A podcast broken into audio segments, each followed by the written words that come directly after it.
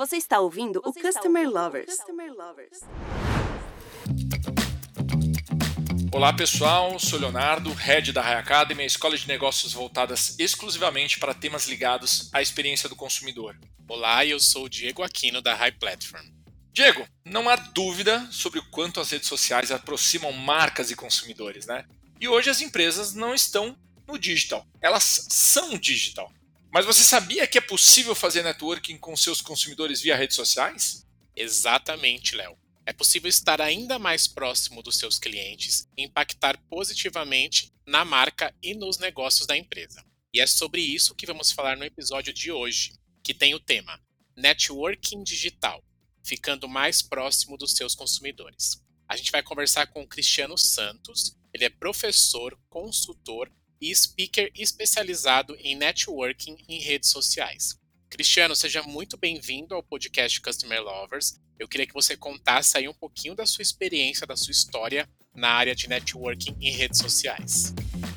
Muito obrigado primeiramente pelo convite aí, vocês da equipe do Customer Lovers. Uma oportunidade muito bacana aqui estar conversando com você, Diego, Léo, toda essa oportunidade da gente poder falar um pouco sobre o networking em redes sociais. Eu acho que é um, um assunto muito interessante, principalmente porque a, a gente quer conseguir novos clientes, mas o networking, na verdade, é o que a gente vai fidelizar os clientes atuais e, mais do que isso, gerar novos interesses, novas vendas de produtos e tudo mais. E eu tenho, assim, uma vivência já de mais de 10 anos na área digital. Eu comecei a trabalhar em 2011 nessa área de redes sociais.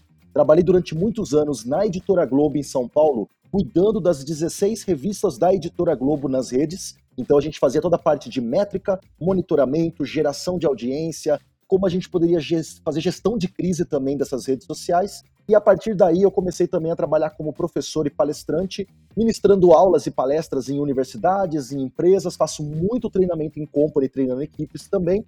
Então, trabalho aí há mais de 10 anos orientando profissionais e empresas a utilizar o melhor das redes sociais em seus negócios e principalmente gerando conteúdo e gerando negócios, né? Conseguindo criar negócios a partir dessas conversas que a gente faz.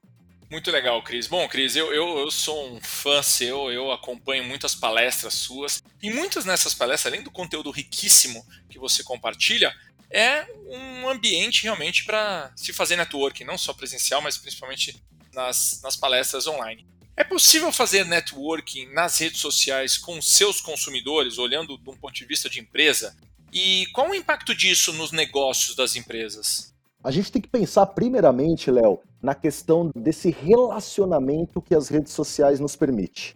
A gente fala muito do poder do social selling, venda social.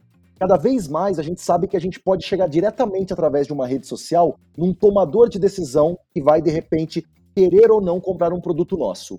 Essa facilidade que nós temos de chegar até ele direto, sem ter que passar por vários intermediários, telefonar na empresa, fazer as famosas cold calls e pedir para as pessoas passarem a quem que é o decisor, como a gente já vai direto, com isso nós temos que criar, na verdade, aqui uma bagagem antes para poder chegar nessas pessoas. Então, quando eu falo de social selling, venda social, naturalmente eu estou falando de comunicação e engajamento.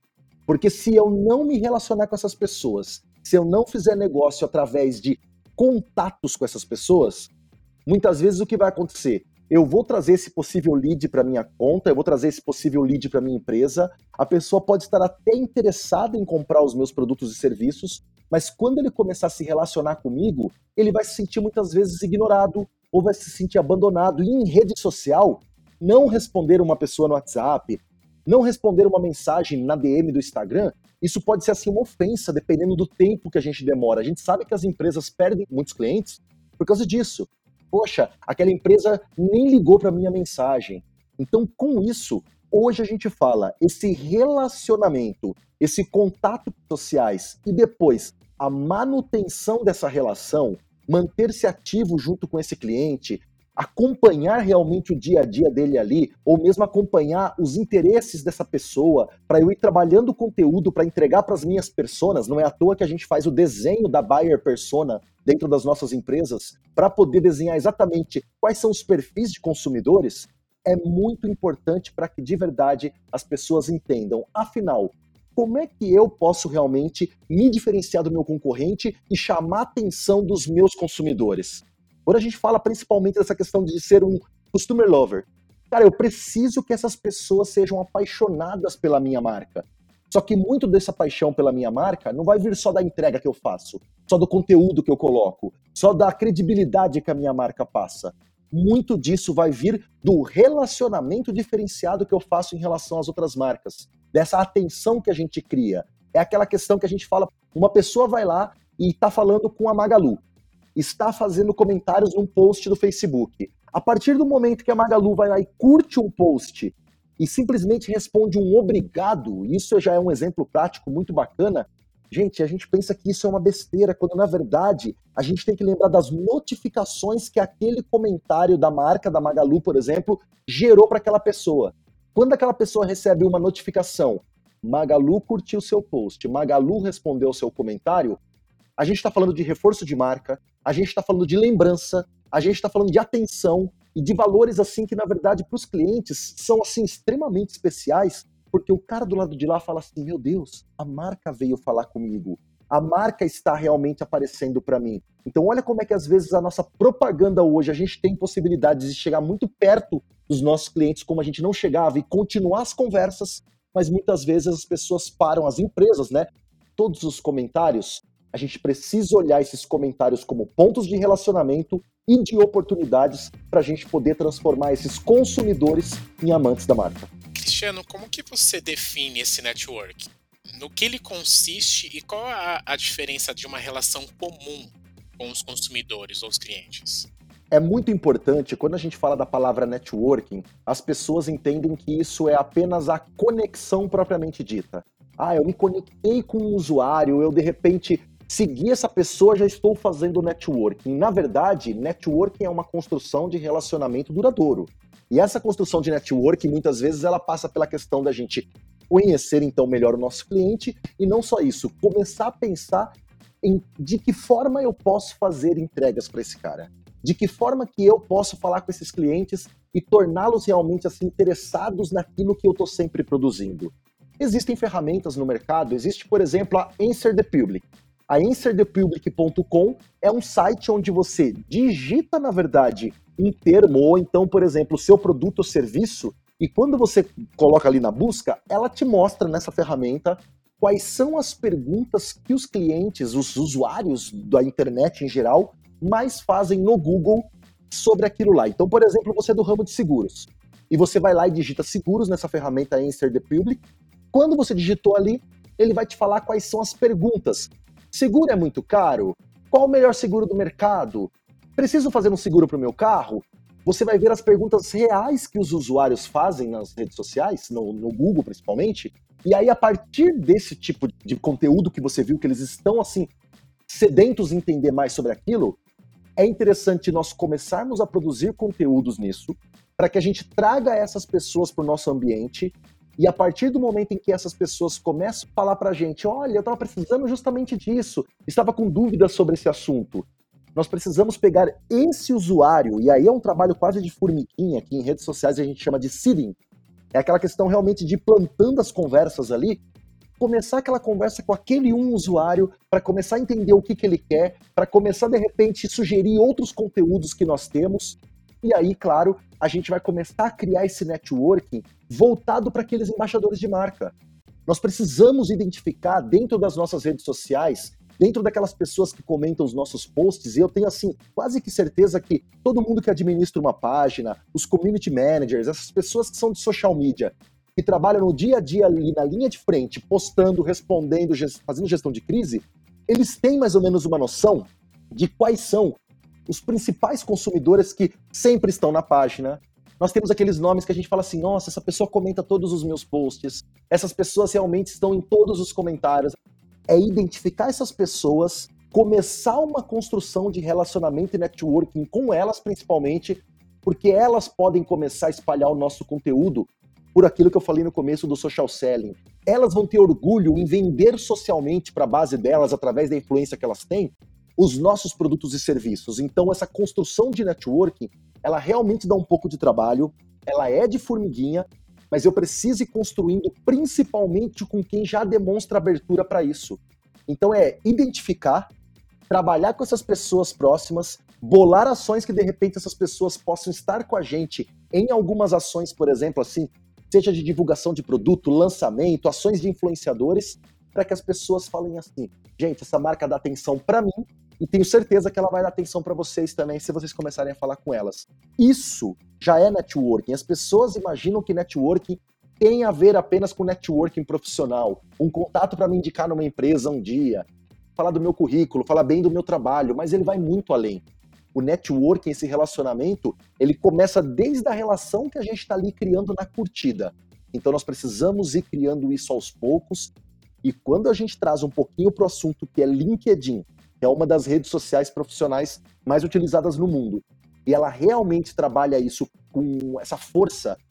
Social selling dentro do LinkedIn acontece muito porque muitas vezes a gente está falando ali direto com tomadores de decisão, o networking ele é mais profundo ainda, porque se a gente usa um LinkedIn, por exemplo, só para pegar, mandar mensagem privada para as pessoas, oferecendo produtos e serviços, sem muitas vezes conhecer o interesse delas, a gente pode ser visto ali na rede como spam.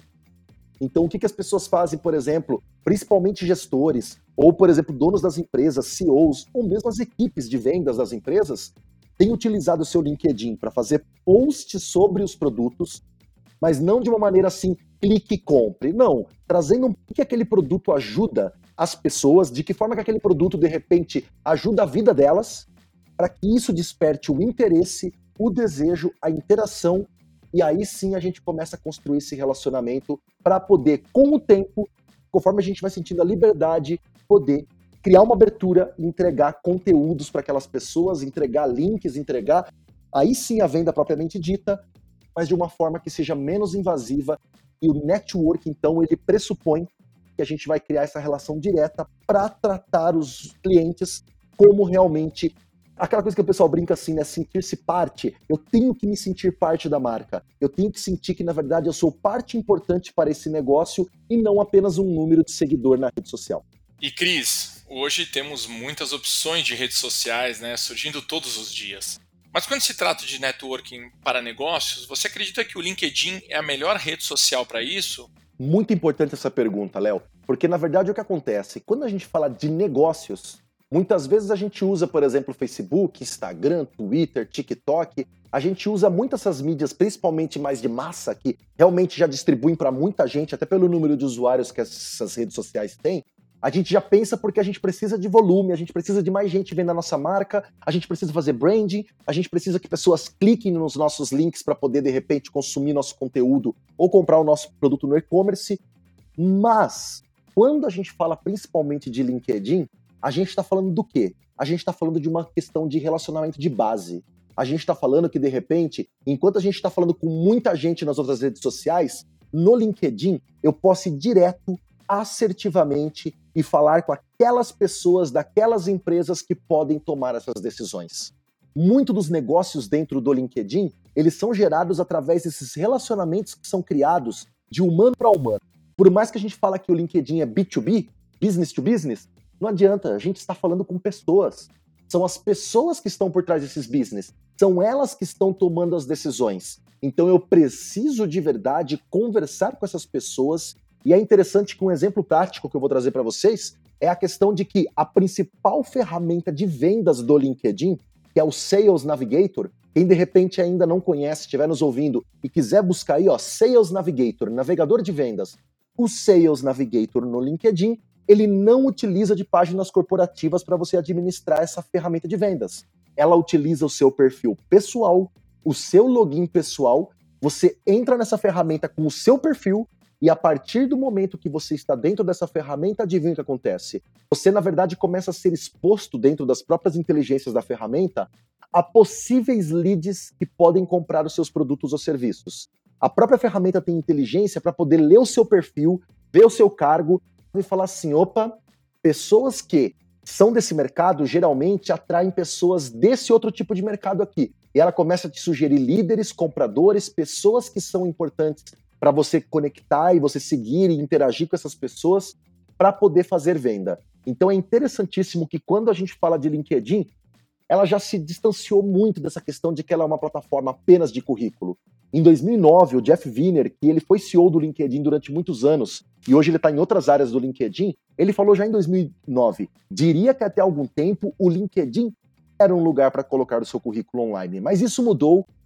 Não somos um site de empregos, ele fala, né? Alguns anos percebemos que teríamos mais valor se investíssemos em conteúdo voltado para profissionais. Esse conteúdo nos vende. Essa forma da gente apresentar o que as nossas empresas fazem é que, na verdade, chama a atenção. Então, muitos profissionais estão fazendo negócio no LinkedIn, porque, na verdade, eles estão construindo marcas muito fortes, que, na verdade, cria lembrança de marca nos usuários que estão seguindo elas, para que se um dia alguém fale assim, nossa, eu estou precisando falar com alguém da área de saúde, de quem que a gente vai lembrar? Nossa, tem um contato que eu sigo no LinkedIn, ele posta uns conteúdos bem bacanas, ele trabalha com isso que está precisando. Ó, vou te dar aqui o URL dessa pessoa. Isso acontece todos os dias. São mais de 51 milhões de brasileiros no LinkedIn interagindo ali, vamos dizer assim, conversando. São mais de 51 milhões de usuários hoje aqui no Brasil. Então nós temos que começar a pensar no LinkedIn também como uma rede de networking profissional, mas que além do profissional me traz negócio, me traz venda, tem ferramenta para isso e eu preciso ir construindo então ali a minha visibilidade e a minha autoridade digital as redes sociais aproximaram as marcas dos consumidores, certo? Mas você acredita que elas fazem um bom trabalho? O que, que você tem visto no Brasil de cases interessantes? Olha, o que, que é interessante? A gente fala, por exemplo, assim, claro, o, pr o, próprio Ponto, que antes era Ponto Frio, fez o redesenho de marca, colocou agora como Ponto. A própria Netflix, ou mesmo o Magalu que eu citei, a gente vê, por exemplo, assim, essas marcas que já estão assim muito conhecidas no mercado, elas têm trabalhado muito essa questão de falar diretamente com o consumidor e é claro, elas têm grandes equipes por trás, elas têm assim bastante gente que cuida dessa linguagem direta com o consumidor, por isso que elas são facilmente reconhecidas pelo mercado, por isso que elas são facilmente assim lembradas como marcas que conversam. Então a gente vê, por exemplo, Boticário, Natura. E quando a gente vai para o lado do LinkedIn, a gente começa a ver algumas pessoas que são, na verdade, as marcas pessoais das próprias empresas. Então, um grande exemplo, um grande case. O Ale Costa da Cacau Show. O Ale Costa da Cacau Show, ele é o CEO, ele faz um grande trabalho de branding para Cacau Show. Ele faz um trabalho de, além de falar do produto, ele também trabalha muito a marca empregadora. Então a gente vê, por exemplo, o Luciano Santos. Luciano Santos, depois procurem, é um case muito bacana dentro do LinkedIn. Ele é um dos top voices e ele é diretor no Facebook Brasil. Então é legal porque a gente vê pessoas que são diretores e CEOs ou mesmo são usuários de várias empresas e trabalham dentro dos seus perfis a visibilidade profissional deles e com isso eles trazem também visibilidade para a marca empregadora. Mais um exemplo, o Luciano André Ribeiro, que ele é superintendente do Itaú Unibanco ele na verdade ele traz muita informação sobre o, o, banco, mas também traz sobre as vagas, de como as pessoas podem trabalhar lá. Então são líderes que inspiram. Então esses cases, tanto de atendimento de empresas, tanto a gente vê, por exemplo, assim, as pessoas sempre falando da forma que o Nubank se comunica nas redes sociais. Todas as vezes que a gente vê pessoas do marcas em redes, na verdade o grande diferencial delas é essa questão no diferencial de tratar os clientes nas suas redes sociais da forma com que elas respondem, da forma com que elas conversam com esses clientes. Então a gente vê que muitas vezes a gente pode estar investindo muita grana para poder fazer propaganda, um vídeo, um anúncio e tudo mais, mas muitas vezes os clientes estão de olho no que a gente está se relacionando. Então, assim, quando a gente fala de case, esses cases que a gente está vendo de pessoas mostrando um pouco do dia a dia da empresa, tanto através dos perfis corporativos quanto através dos perfis pessoais, são realmente formas da gente poder mostrar para o mercado quem somos, o que a empresa valoriza, de que forma que a gente, como parte, também gosta de trabalhar dessa forma e a gente também tem que se mostrar parte disso. Então, assim, é muito bacana a gente ir acompanhando tanto essas empresas quanto esses líderes que também utilizam o LinkedIn lado da empresa para a gente poder aprender com esses cases das formas de relacionamento que a gente pode trazer. Cris, você pode citar os principais desafios que as empresas ainda enfrentam no relacionamento com os clientes via redes sociais? E quais são as saídas para superá-los? Se você conseguir até trazer alguns cases. Olha, o que é interessante a gente citar, Léo, é o seguinte: as empresas, um dos grandes desafios, principalmente, é você trabalhar essa questão de comunicação direta com o cliente, conversar com ele, sendo que muitas vezes nós temos assim pouca mão de obra, pouca mão de obra que eu digo não qualificada, porque a gente tem muitas pessoas no mercado que hoje estudam aí, se debruçam sobre o universo das mídias digitais para poder trabalhar com isso, mas tem empresa que ainda acha que isso não é importante. Tem empresa que ainda acha que isso daí, ah não, mas trabalhar com as mídias sociais é ter alguém que vai lá, faz um post para mim, faz uma arte e coloca na rede. Sendo que na verdade a gente tem que trabalhar com gente que entende de negócio, entende realmente de comunicação. Então, por exemplo, o que, que, é o principal desafio? O principal desafio é a gente olhar para cada post uma oportunidade. Um case, por exemplo, assim que já faz um tempo que aconteceu, mas eu sempre cito ele nas aulas porque ele mostra muito, foi quando, por exemplo, a marca Moleskine. A marca Moleskine, há um tempo atrás, fez um post, esse post se tornou público e tudo mais. Eles, na verdade, eles mandaram uma mensagem para uma cliente, porque uma cliente tinha citado a marca Moleskine em seu post.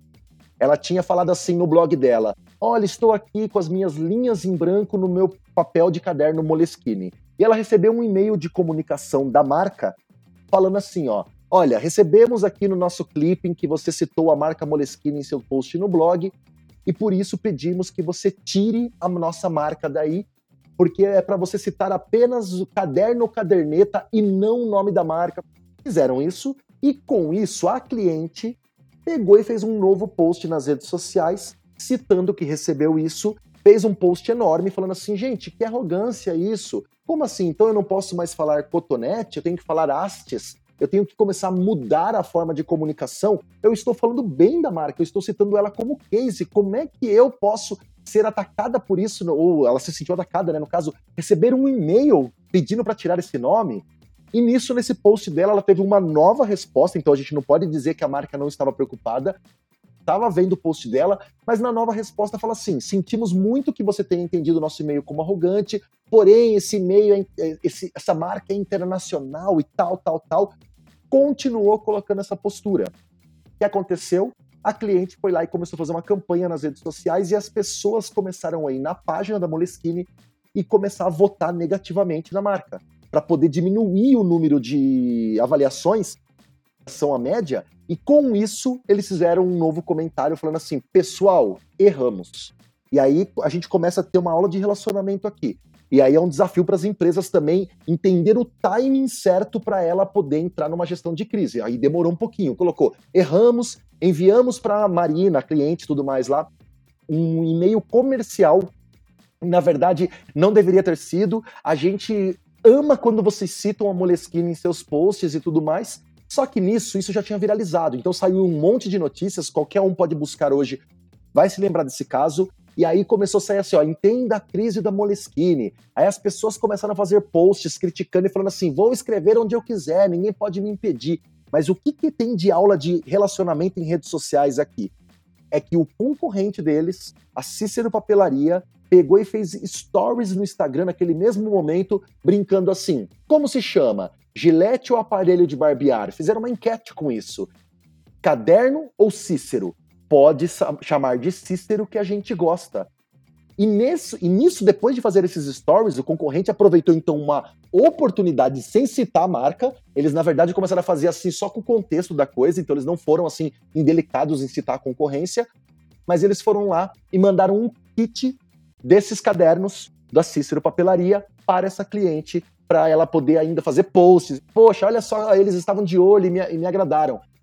Quando a gente fala de customer lover, parece assim que é uma coisa tão distante. Na verdade, a gente só de estar olhando o que está acontecendo no mercado, muitas vezes o que a gente está olhando na concorrência, já pode ser assim uma, um detalhe que às vezes esse presente, como eles mandaram aí para essa cliente que estava insatisfeita com a outra marca, foi viralizado, começou a sair notícias. Então, também, um dos grandes desafios das empresas é ter pessoas que realmente trabalhem próximo ali nessa parte de atendimento e entenda esses, esses movimentos do mercado, nessas oportunidades que muitas vezes nascem na concorrência e pode ser uma oportunidade de negócio para a gente. Não é só responder, é entender também como é que a gente pode pegar clientes insatisfeitos que podem estar insatisfeitos com os concorrentes e trazer ele, na verdade, para se tornar um apaixonado pela nossa marca.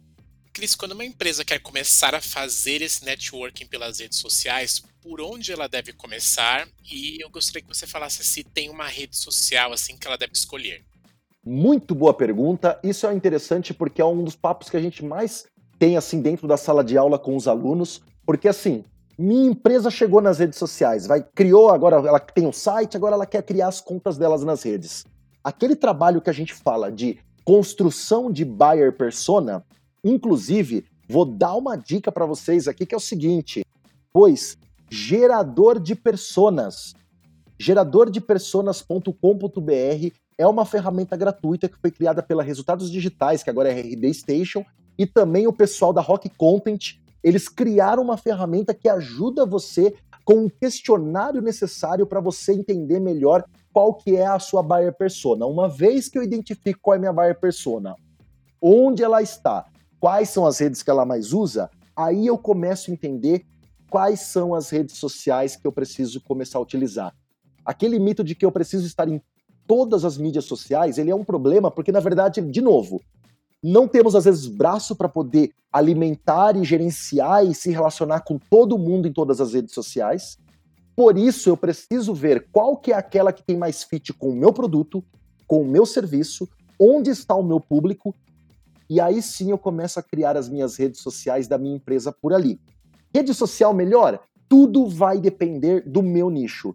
Poxa, o Instagram funciona muito bem para mim e fazer Reels, Reels são os, as melhores formas de divulgação do meu produto. Já tem empresas, principalmente no B2B, que uma conta no LinkedIn vai ser muito importante, mas além de ela criar uma conta corporativa, ela não pode se esquecer de trabalhar com os perfis dos profissionais. Então, assim, o grande desafio inicial não é saber em quais redes criar, mas sim, antes de tudo, é onde está o meu público, como ele se comporta, onde ele conversa, para aí sim eu começar a desenhar em quais redes sociais eu vou criar os meus perfis para que eu realmente tenha presença digital. Presença digital não é estar em todas as redes sociais de qualquer forma sem estratégia, mas sim estar bem presente naquelas que eu escolhi estar, naquelas que eu escolhi me relacionar. E um mundo cada vez mais digital, né, Cris?